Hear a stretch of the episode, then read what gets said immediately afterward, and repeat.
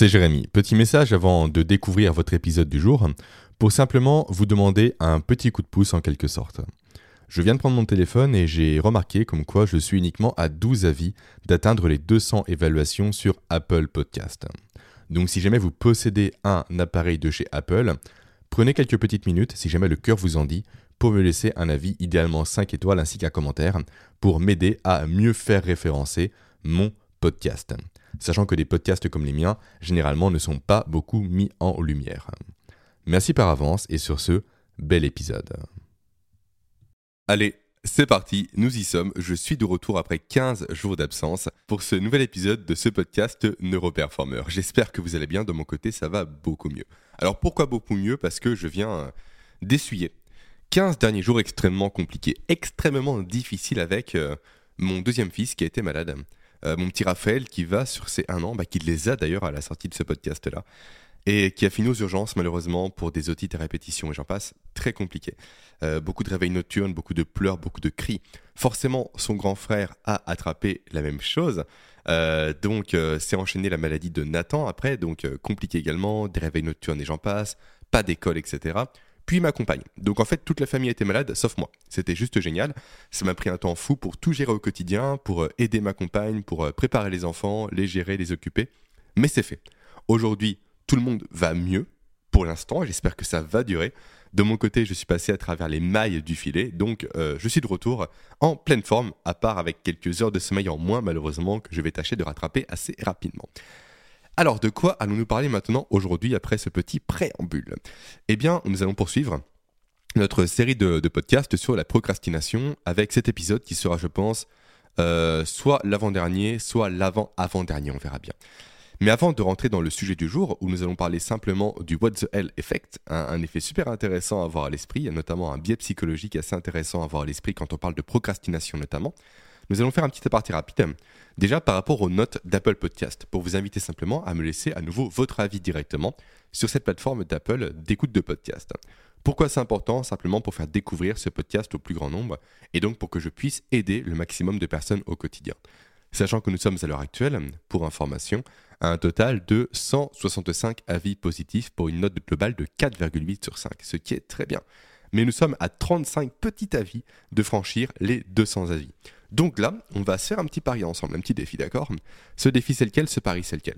Simplement, c'est de m'aider à atteindre les 200 avis positifs avant mon anniversaire. Franchement, ça serait génial. Ça laisse un peu de marge parce que c'est le 22 janvier 2023. Donc, on a encore un petit peu de temps ensemble. On a 4 mois. 4 mois, ce qui correspond grosso modo à bah, 10 avis par mois simplement. Donc 10 avis par mois, soit un tous les 3 jours, ce qui me semble plutôt, plutôt faisable. Pas forcément évident parce que je sais que c'est pas simple pour vous de laisser un avis sur Apple Podcast, c'est souvent compliqué pour le faire, mais c'est faisable avec un peu de bonne volonté, donc allons-y tous ensemble, ça serait juste super. Ensuite, euh, avant de commencer à nouveau, aparté euh, secondaire, on va dire, pour vous euh, dire que je lance cette semaine du coup un nouveau projet un projet qui me tient à cœur depuis des mois et des mois. En fait, pour reprendre la genèse de ce projet, simplement, j'ai plusieurs formations, plusieurs thématiques, plusieurs idées de contenu que je voulais créer. Mais malheureusement, je n'ai jamais pu trouver, jusqu'à présent, le, moyen optimal de transmettre ces éléments-là. En fait, de quoi je parle ici? Je parle de plusieurs micro-formations sur les thématiques qui sont très précises comme le fait par exemple d'apprendre à créer des habitudes grâce aux neurosciences, élément super important. Pourquoi? Parce qu'aujourd'hui souvent les gens raisonnent en termes d'objectifs, et là je parle notamment à mon public principal d'entrepreneurs, sauf que fixer un objectif, c'est une très bonne chose, certes, mais l'objectif donne uniquement en fait la vision globale d'un but à atteindre. Ça donne la destination unique, mais pas le parcours pour atteindre cette destination-là. Et en fait, le parcours, comment lui se dessine efficacement Il se dessine efficacement par l'adoption d'habitudes adaptées à l'objectif que l'on veut atteindre. Tout simplement. C'est pour ça aujourd'hui, j'aime bien dire ça souvent à mes, clients en coaching privé, qu'une personne qui réussit, selon moi, n'est pas une personne qui raisonne en termes d'objectifs, mais qui raisonne en termes d'habitudes à adopter. Et ça, c'est clé. Également, je parle de, programmes de contenu, typiquement comme euh, le fait d'apprendre à apprendre, juste élément central aujourd'hui le fait d'optimiser sa mémorisation, le fait d'atteindre l'hyperconcentration pour ne plus se laisser distraire par son téléphone et j'en passe. Et également, je parle du fait, alors rien à voir, mais je tenais à le caser ici, d'optimiser sa sexualité grâce aux neurosciences. Parce que oui, c'est possible. Et on en parlera dans ces, dans ces programmes-là. Et justement, euh, quelle forme prennent ces programmes-là? Quelle forme vont-ils prendre? Eh bien, simplement, pas une forme longue. Parce que justement, c'est ça qui me bloquait à l'époque. En fait, je suis une personne, vous le savez, qui aime les programmes assez longs. Typiquement, anti-procrastination s'écoule sur 14 jours et anti-fatigue, quant à lui, dure 28 jours, ce qui est assez conséquent en soi, mine de rien. Certes, c'est 10 minutes par jour durant ces X jours, mais au final, ça fait un programme qui dure sur plusieurs journées, voire plusieurs semaines. Et du coup, les programmes que je veux faire actuellement, je me, perds un peu, j'en ai conscience. Hein. Mais tout ce qui est du coup habitude, apprendre à apprendre et j'en passe, sont assez courts en soi. Et je voulais pas les étaler un maximum pour faire du blabla, du remplissage, parce que ce n'est pas, euh, ce n'est pas mon style, ce n'est pas comme ça que je fonctionne à mon niveau. Du coup, l'idée c'est quoi? J'ai eu l'éclair de génie, on va dire en quelque sorte, de créer ce que j'appelle des formations accélérées. Ce sont des formations qui durent entre 45 minutes et 1 heure grand maximum, voire 1h30 grand grand max, et encore je pense pas les atteindre où justement je pourrais aborder ces sujets-là et créer en fait au final comme une boîte à outils avec plusieurs formations accélérées que vous, vous pourrez obtenir directement de deux façons différentes, on en parlera juste après, pour vous doter d'outils vraiment très puissants au quotidien pour atteindre ce que j'appelle l'antifragilité. Du moins, ce n'est pas moi qui l'appelle comme ça, c'est Nassim Nicolas Taleb. Alors, qu'est-ce que l'antifragilité? Simplement, l'exemple le plus parlant pour comprendre ce que c'est, c'est l'exemple du verre. Si on prend un verre et qu'on le jette d'une table, forcément il explose en mille morceaux. Donc ça, ça veut dire que le verre il est fragile. Par contre, si on prend un verre, on le jette par terre et il ne bouge pas, il ne se casse pas, rien, là ça fait de ce verre-là un verre dit robuste. Mais si on prend ce verre, on le jette par terre et que grâce au choc qu'il a encaissé, on peut le jeter d'encore plus haut la prochaine fois, là il devient antifragile. Autrement dit, il se renforce directement par les chocs, par la volatilité, par le hasard, par les contraintes et par le stress. Et aujourd'hui, nous sommes dans un monde, je ne vais pas vous l'apprendre, je pense, un monde qui part directement dans tous les sens, avec des guerres, avec des, condamnations, avec des, euh, mensonges, avec de la propagande, avec euh, des restrictions énergétiques, des restrictions financières, un prix de l'essence qui explose, et en parallèle un gouvernement qui fait des dons à la fondation euh, de Bill et Melinda Gates d'un montant de 1,6 million d'euros, alors qu'aujourd'hui on est en pénurie de tout quasiment en France. Bref, ça part dans tous les sens. Et j'ai la conviction actuellement que les personnes qui sauront sortir, on va dire, euh, déjà indemnes de la situation, mais qui en plus pourront se renforcer au travers de cette situation-là, donc atteindre l'antifragilité, sont les personnes qui sauront se doter de compétences intemporelles. Et là, je parle à nouveau de compétences comme le fait d'apprendre à apprendre. Donc avoir la capacité de rebondir facilement de n'importe quelle situation. Comme la compétence de mémoriser efficacement les choses. Donc de ne pas dépendre de support ou autre pour justement transmettre son savoir. Pour justement apprendre des choses. Pour justement expliquer des choses. Également, je parle de compétences comme l'hyperfocus à nouveau. Hyperfocus pour rester concentré, peu importe ce qui nous entoure autour de nous. Peu importe les notifications. Peu importe les enfants qui nous dérangent. Peu importe le stress ambiant. Bref, beaucoup de sujets super intéressants. Et en fait, j'ai eu cette idée-là, une nuit, durant un réveil avec un de mes enfants, justement d'ailleurs, on, y revient, de vous laisser deux options par rapport à ces formations accélérées. Soit l'achat unique de la formation accélérée qui sera 100 euros. Je pense que peu importe euh, la formation euh, que je vais présenter, elle sera 100 euros constamment. Ou soit l'achat directement par offre par abonnement pour 40% moins cher, à savoir 60 euros. L'idée, c'est laquelle? C'est que si vous rejoignez l'offre par abonnement, pour l'instant, je n'ai pas encore de nom par rapport à cette offre. Je pensais à offre élite au départ, mais on verra bien, peu importe. L'idée, c'est quoi? C'est que vous bénéficiez chaque mois, en fait, de la possibilité de télécharger une masterclass, une formation accélérée, pardon, parmi l'ensemble du catalogue que vous aurez vous à disposition.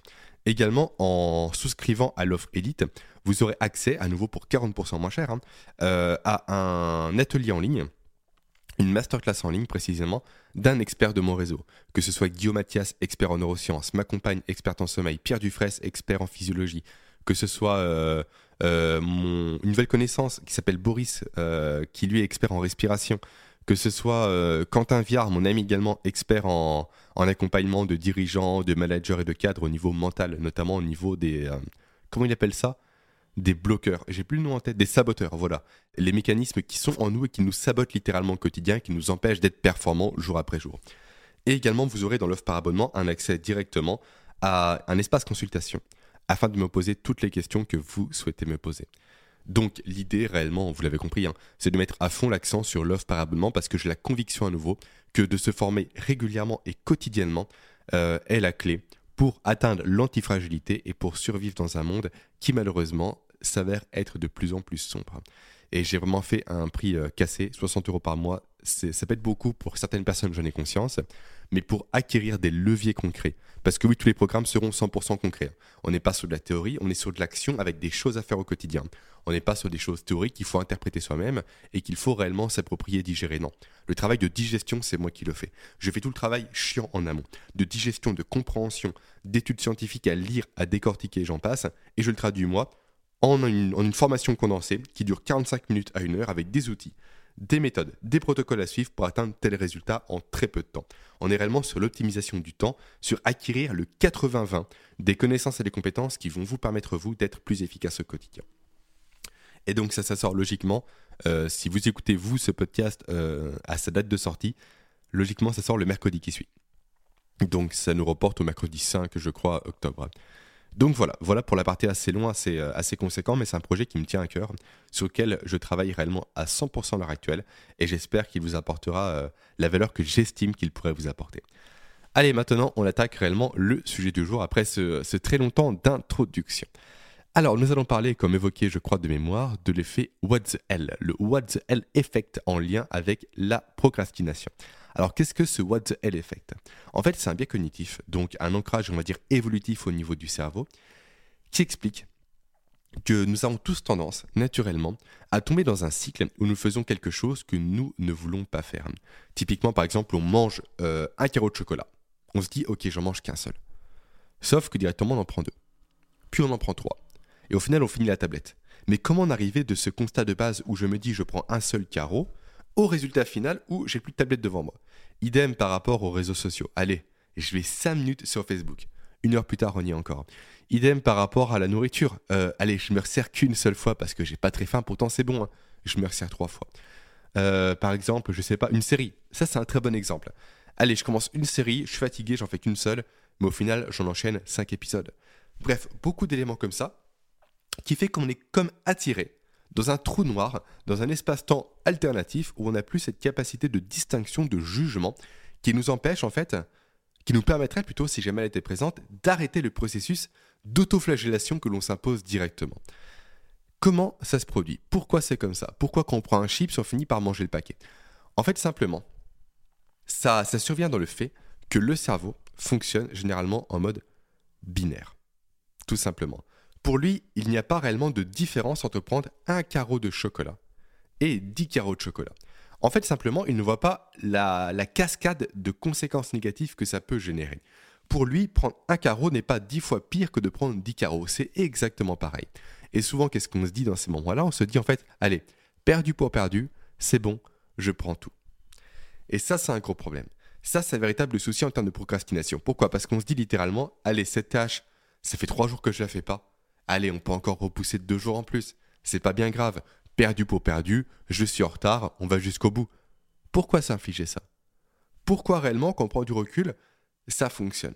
À nouveau parce que le cerveau ne sait pas faire la distinction par rapport à ces éléments-là. Et en ça qu'il est important de mettre en place des garde-fous au quotidien. Des garde-fous pour justement nous permettre, nous, de se dire, ok, stop, ça fait trop longtemps que je procrastine. Ça fait trop de carreaux que je mange. Ça fait trop de chips que j'avale. Trop de séries réellement que je consomme. Et ça, à nouveau, c'est un biais cognitif. Du coup, c'est un élément que même si on en a conscience, si on le comprend, si on l'intellectualise, on va quand même se faire avoir généralement. Et c'est pourquoi cette notion de garde-fou est nécessaire. Typiquement dans le programme anti-procrastination, je parle moi de forçage. D'ailleurs, pour information, j'ai failli oublier, vous avez logiquement sous, cette, euh, bah, sous le podcast, pardon, en description, un lien pour euh, télécharger le programme d'initiation anti-procrastination, un programme gratuit sur trois jours pour comprendre pourquoi le cerveau procrastine et comment activer les premiers leviers pour atteindre l'anti-procrastination. Peu importe. Bah, peu importe si c'est important, mais voilà, c'est en description, c'est ici, vous pouvez y accéder quand vous le voulez. Et donc, j'en étais où? Euh, Tac, tac, tac, tac. Voilà. C'est pour ça que dans le programme anti-procrastination, le programme complet, le programme global, je propose un module vers la fin du programme que j'appelle le module forçage. En fait, pour mettre en place deux mécanismes, deux outils, deux stratégies pour nous forcer, littéralement, à, comment dire, à, ne pas tomber dans ce piège-là du what the hell effect. Pour nous forcer littéralement à avoir une coupure directe qui est externe à nous, qui ne dépend pas de nous directement. Typiquement, je parle du logiciel Call Turkey, qui est un super logiciel sur ordinateur qui permet de délimiter directement en fait un temps de travail et un temps d'activité, on va dire plus loisir. Donc on définit des plages de temps, littéralement durant lesquelles tous les sites liés à de la distraction, Facebook, Twitter, Instagram euh, et j'en passe, vont être coupés directement, ne seront plus accessibles. Et pour y accéder, qu'est-ce qu'il faut faire? Il faut donner de l'argent physique. Donc automatiquement, ça crée une friction et on n'y va pas. Donc on travaille. Je parle également des key safe. Qu'est-ce que c'est? Ce sont des boîtes hermétiques qui se ferment par code et qui sont verrouillées le temps euh, bah, que l'on veut les verrouiller. Par exemple, je mets mon téléphone dedans parce que je sais que je suis attiré par mon téléphone quand je travaille. Je ferme la boîte, je mets un code et je bloque durant une heure. Durant une heure, mon téléphone est inaccessible. Et réellement, ce sont ces garde-fous-là qui permettent de limiter le what the hell effect. C'est la mise en place à nouveau d'éléments externes qui ne reposent pas sur notre motivation seule. Parce que la motivation, c'est bien beau. On peut commencer des choses avec la motivation, on peut aller loin avec la motivation, sauf qu'elle s'épuise la motivation. Et en plus, la motivation est souvent liée à l'énergie. Et forcément, le matin, si tout se passe bien, on a de l'énergie, on se réveille en forme, sauf que quand on tend vers le soir, l'énergie diminue, notamment par la production d'adénosine dans le cerveau qui vient générer la pression du sommeil. Donc forcément, plus on va avancer dans la journée, moins on aura cette motivation qui va nous servir de parachute anti-what the hell effect. Et donc plus on sera à même, plus on sera sujet à traîner sur les réseaux et à faire durer ce temps de traînage. Donc, à nouveau, en mettant des blocages externes, en ne reposant pas uniquement sa, sa productivité sur sa motivation, on peut contrecarrer ces effets-là. Et ça, franchement, c'est juste génial, c'est juste parfait. Mais à nouveau, il faut le faire, il faut le mettre en place. Et l'avantage de Call Turkey, pour revenir à ce logiciel en particulier, c'est que l'on peut programmer en amont toutes ces périodes de temps, tous ces blocs de temps de travail de distraction. Comme ça, il n'y en a pas besoin d'y réfléchir. On n'a pas besoin de se dire consciemment, je vais activer le bouton. Ça, ça crée de la friction. On ne veut pas le faire parce qu'on sait les conséquences, on les connaît, on peut plus se distraire, on peut plus s'amuser. Du coup, le cerveau, donc le mode limbique du cerveau, le cerveau limbique, se dit lui, moi je veux m'amuser, moi, je prendre du plaisir. Moi, je veux me faire plaisir à l'instant T. Je veux pas travailler. Donc, forcément, il va prendre le dessus et il va nous empêcher littéralement de mettre en place ces blocs de temps de productivité. Par contre, lorsque c'est paramétré en amont, là directement, on ne peut rien y faire. Et encore plus pour aller plus loin. Une stratégie que je recommande vraiment de mettre en place, si jamais utiliser le logiciel Call qui vous intéresse, c'est de faire en sorte de bloquer ces blocs de temps de façon indéfinie. Et là, l'idée, c'est de mettre un mot de passe. Mais pas un mot de passe qu'on met soi-même parce que ça ne marche pas. Soit un mot de passe que l'on va générer automatiquement sur un logiciel, soit directement un mot de passe mis en place par un ami ou par son compagnon ou par sa compagne, afin de ne pas avoir connaissance de ce mot de passe en question. Comme ça, on se force littéralement à travailler durant ces temps-là et on ne tombe pas dans le piège du allez, je vais sur Instagram pour regarder trois images. Au final, on y passe une heure. Et je crois que c'est un ancien mec, euh, peut-être PDG, peut-être ou non pas PDG, n'importe quoi, mais une personne assez haut placée sur Facebook, bah chez Facebook pardon, qui disait euh, j'ai plus la phrase en tête, hein, je la connaissais à une époque, mais Instagram, quand on a 5 minutes à perdre, c'est génial, sauf qu'au final, on y passe une heure. Et c'est dingue à quel point, en fait, les gens qui ont conçu ces réseaux-là sont des experts. Des experts notamment du neuromarketing, des experts du fonctionnement du cerveau, notamment des experts du fonctionnement dopaminergique du cerveau. Le fait que le cerveau humain soit drogué à la récompense. Et qu'on regarde bien tout c'est euh, bah, récompense, pas que récompense, hein, soit drogué en fait aux quatre neurotransmetteurs principaux, à savoir dopamine pour la récompense, ocytocine pour le lien social, sérotonine pour l'ego, et euh, dans une moindre mesure, on va dire, euh, certains si quand même, hein. peu mais certains sont drogués cette fois-ci aux endorphines. En fait, comment ça se traduit? Simplement quand on va sur Facebook et que l'on met un statut, pareil sur LinkedIn, pareil sur Twitter ou peu importe, qu'est-ce que l'on cherche à faire? On cherche à attirer l'attention. Donc là, on joue sur la sérotonine. Je veux que les gens réellement voient mes compétences, me congratulent, m'envoient des bonnes images, une bonne image, en fait me renvoient simplement l'image que moi j'ai de moi. On veut un miroir face à soi. Et ça, le cerveau, il adore ça. C'est pour ça qu'il adore ces réseaux-là. C'est pour ça que dès lors qu'une personne met un commentaire quelque part, elle va constamment rafraîchir la page pour voir s'il n'y a pas des commentaires sous son commentaire ou sous sa publication. Ça, c'est pour la sérotonine. Maintenant, sur Instagram, Également, on a le côté euh, ocytocine qui vient générer. Sérotonine pour l'ego parce qu'on met une photo en bikini. Ça, c'est typiquement le cas des filles. D'ailleurs, on en parlera juste après. Et euh, bah, des filles, de façon pas générale bien sûr, mais euh, celles sur ces réseaux-là souvent. Également le côté ocytocine. Les gens m'aiment. Les gens m'apprécient. Les gens ont de l'attention pour moi. Ça, c'est l'ocytocine qui s'exprime. Et en fait, ce qui est bien avec ces réseaux-là, façon de parler, hein, ce qui est drôle plutôt, c'est qu'il y a une cascade qui se fait. Quelle est cette cascade? Simplement, au début, une femme, euh, sur. Euh, je prends le cas des femmes parce que c'est souvent le cas des femmes, hein, euh, met une photo sur Instagram. Une photo d'elle normalement habillée. Elle, elle fait 20 likes. Deuxième photo, elle met une photo d'elle à la plage avec sa meilleure amie. Cette fois-ci, forcément, qui dit plage, dit maillot de bain. Bim, on voit un peu la poitrine, super, on monte à 200 likes. Là, elle se dit, ok, c'est ma copine ou c'est moi? Donc elle met une photo d'elle, maintenant, seule et toujours en sous-vêtements, ou toujours en maillot de bain, bim, 600 likes. Et au final, on arrive de plus en plus sur des positions un peu tendancieuses, sur des, fessiers, sur des parties du corps, à moitié sur euh, des, éléments dénudés. Forcément, parce que plus le corps est dénudé, plus l'élément sexuel se met en place, la sexualisation de l'image se met en place. Le cerveau est attiré par le sexe, parce que le sexe, c'est la reproduction. Et forcément, il y aura plus de likes. La personne va recevoir sa grosse dose d'ocytocine et de sérotonine. Forcément, elle va continuer, etc. etc., etc. Et euh, maintenant, si on parle dopamine, Là, c'est la notion de récompense aléatoire qui se joue, et notamment le fait d'avoir des notifications. On ne sait pas ce qui se cache derrière une notification, du coup, on veut y aller. Bref, tout ça pour dire que les géants qui ont créé ces réseaux-là sont juste des experts du comportement humain, des sciences cognitives. Et donc, chercher à lutter contre eux, c'est peine perdue, ça ne marchera pas. Donc, deux possibilités. Soit on se dit, allez, je suis super motivé, ça va fonctionner, on s'épuise littéralement, puis on finit par craquer. Soit met en place un mode forçage. Et typiquement, un autre mode forçage que moi j'ai mis en place euh, de mon côté, si je vais sur Facebook là j'y vais actuellement, et j'ai en fait rien qui s'affiche. Rien du tout à part une citation de motivation. Parce que simplement j'ai activé un, module sur mon Google Chrome qui s'appelle News Feed Eradicator, qui supprime tout sur Facebook, tout sur, euh, sur euh, Twitter et tout également sur Instagram. Tout est supprimé. Il n'y a pas de fil d'actualité, rien du tout. Donc dès que j'y vais, en fait j'ai un écran noir devant les yeux. Donc forcément, qui dit écran noir, eh ben je pars. Hop, aucun intérêt. Donc je ne tombe pas dans ce piège du what the hell effect. Pas du tout, et ça c'est l'avantage. Maintenant, pour euh, conclure ce podcast, j'aimerais transposer ce What the Hell Effect à un autre élément de la procrastination qu'on appelle hop, la procrastination du sommeil. En anglais, on appelle ça le Revenge Bedtime Procrastination. En fait, c'est un phénomène qui a été mis en lumière assez récemment, en 2014 pour être précis, par le psychologue, euh, le docteur Flo Close, qui explique simplement que beaucoup de personnes aujourd'hui ont tendance à passer au lit avec leur téléphone et à scroller à nouveau sur les réseaux sociaux pendant des heures, des heures, des heures, des heures et des heures.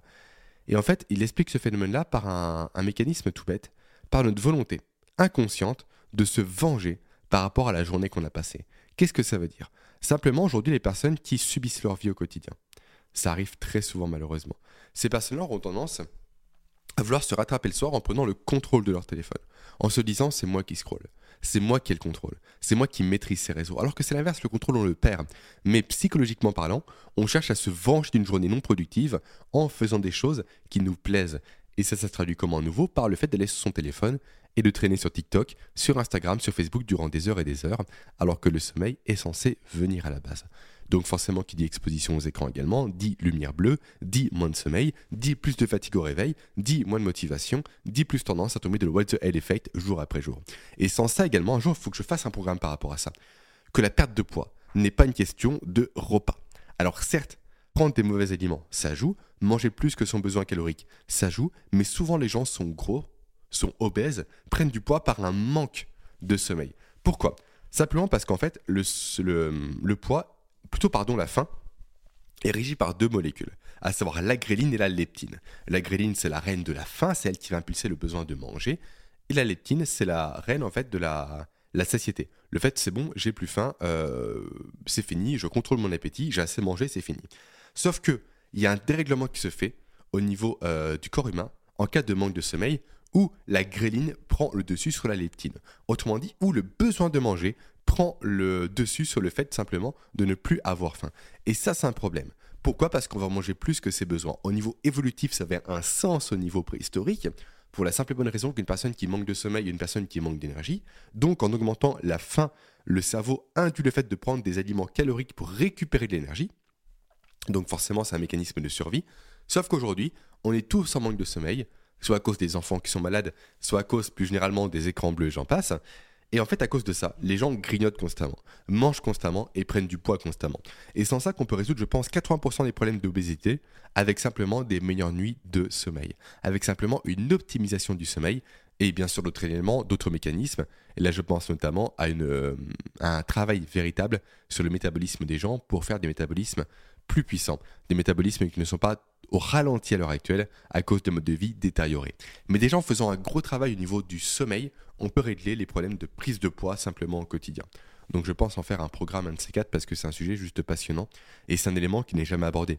Parce que forcément, dire aux gens euh, dormez plus pour perdre du poids, euh, ouais, c'est pas marketing ça. C'est pas acheter des barres magiques, acheter des pilules, acheter des brûleurs de graisse. Non, ces conneries ça marche pas. Mais c'est la solution, comme toujours magique. C'est la petite pilule qui demande aucun effort, que le cerveau aime tellement mais qui ne fonctionne pas pour autant. Bref, voilà pour ce podcast qui est parti un peu dans tous les sens. J'espère que le son du micro est bon parce que j'ai galéré également à le paramétrer. Donc là, logiquement, tout est bon. Je me suis, euh, euh, comment dire, équipé de différents modules, de différents plugins et tout pour que le son soit optimal. J'espère que c'est le cas. Maintenant, je vous dis à très vite pour un nouvel épisode, notamment en lien, je pense, encore avec la procrastination. Et après, on passera sur un autre sujet. Allez, passez une très belle journée. Ciao